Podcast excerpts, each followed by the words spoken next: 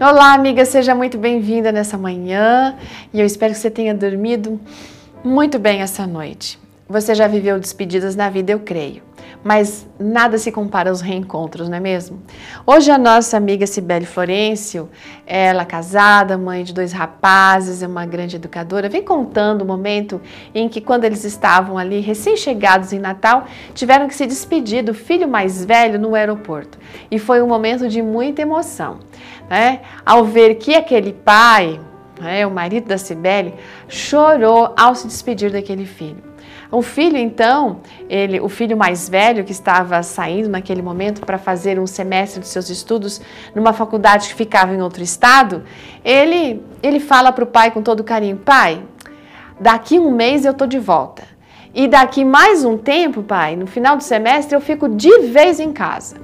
Essas palavras trouxeram até assim um, um acalento, digamos, no coração daquele pai, mas a Cibele disse que era nítido todos os dias perceber que aquele pai contava os minutos para o dia em que o Thales, o filho mais velho, chegaria em casa.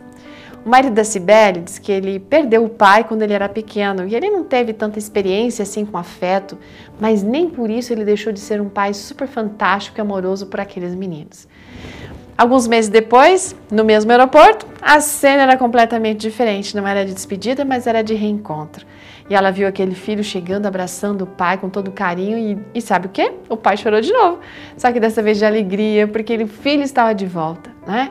Ela conta que eles jamais vão esquecer aqueles momentos todos, especialmente de manhã, aquela saudade que batia no coração nesse período todo em que o filho estava fora. Isso fez e faz a gente pensar fez a Cibele pensar e faz a gente pensar também como Deus deve sentir a nossa falta. Porque Ele nos fez para estar com Ele eternamente na Sua presença, mas por causa do pecado estamos distantes. Esse Pai amoroso, Ele sente saudade, Ele quer nos abraçar, Ele quer estar conosco. Sabe, a gente até pode falar com o Senhor todos os dias através da oração, mas Ele tem saudades, Ele chora sim, porque Ele quer que nós estejamos totalmente próximos, sem nenhuma barreira.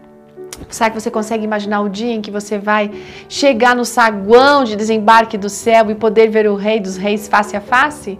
Isso será fantástico, não é mesmo? E esse dia está muito próximo de chegar. E naquele momento o reencontro vai ser um abraço demais de gostoso. E a gente vai poder ouvir a voz dizendo para a voz de Deus dizendo para a gente assim: Filha, você está aqui e é minha eternamente. Nunca, jamais você vai sair daqui. Coisa maravilhosa, não é mesmo? Sabe que o texto de João 16, 22 diz que assim também agora nós podemos ter tristezas mas outra vez, diz o Senhor, eu vou ver vocês e o coração de vocês vai ficar feliz e alegre. E a alegria de vocês ninguém vai tirar.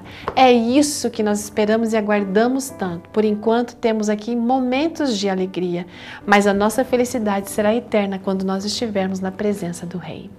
Nos preparemos para esse dia. Até amanhã, amiga.